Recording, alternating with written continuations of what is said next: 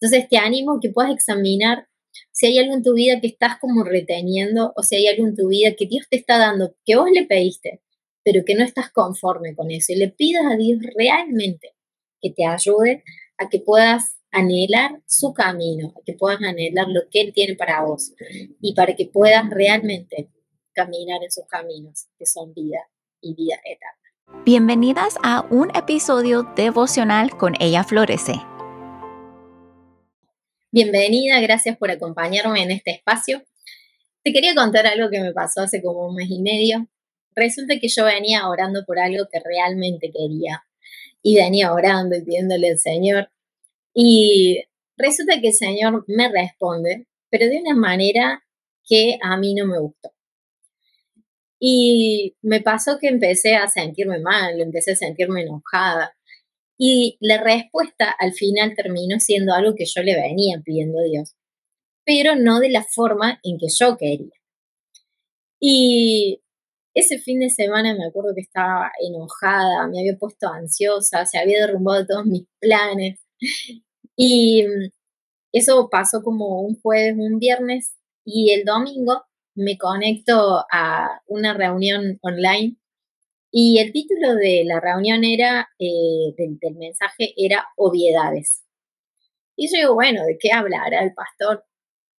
Y la verdad, chicas, es que fue, le, soy sincera, fue muy confrontante para mí ese, esa predicación. El inicio, la introducción, el pastor dijo que eh, a veces él, tiene dos hijas y decía que a veces cuando él le dice no a sus hijas, sus hijas se ponen eh, mal, quieren eso que le pidieron y se ponen caprichosas y después él tiene que corregirlas y, y no en ese momento darle lo que ellas estaban pidiendo.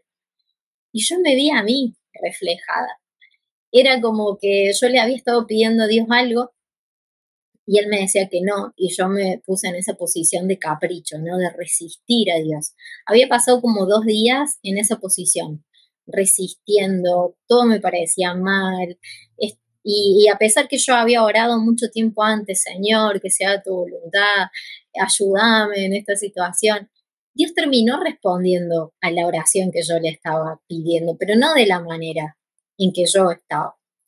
En ese tiempo me acuerdo que tuve que terminé de escuchar la, predicación, fue de mucho aliento para mí.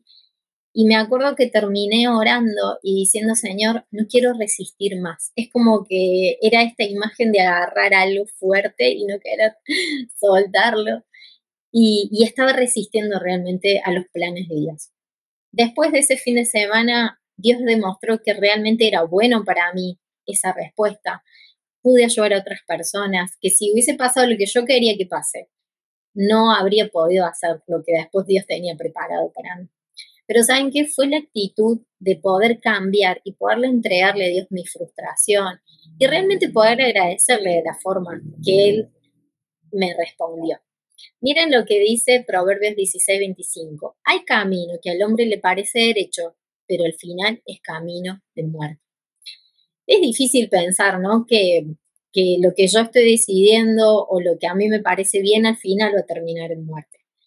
La muerte puede significar eh, pecado puede significar algo que no me conviene, puede significar algo que Dios tiene para mí, pero yo lo estoy queriendo obtener en el tiempo en que Dios no quiere.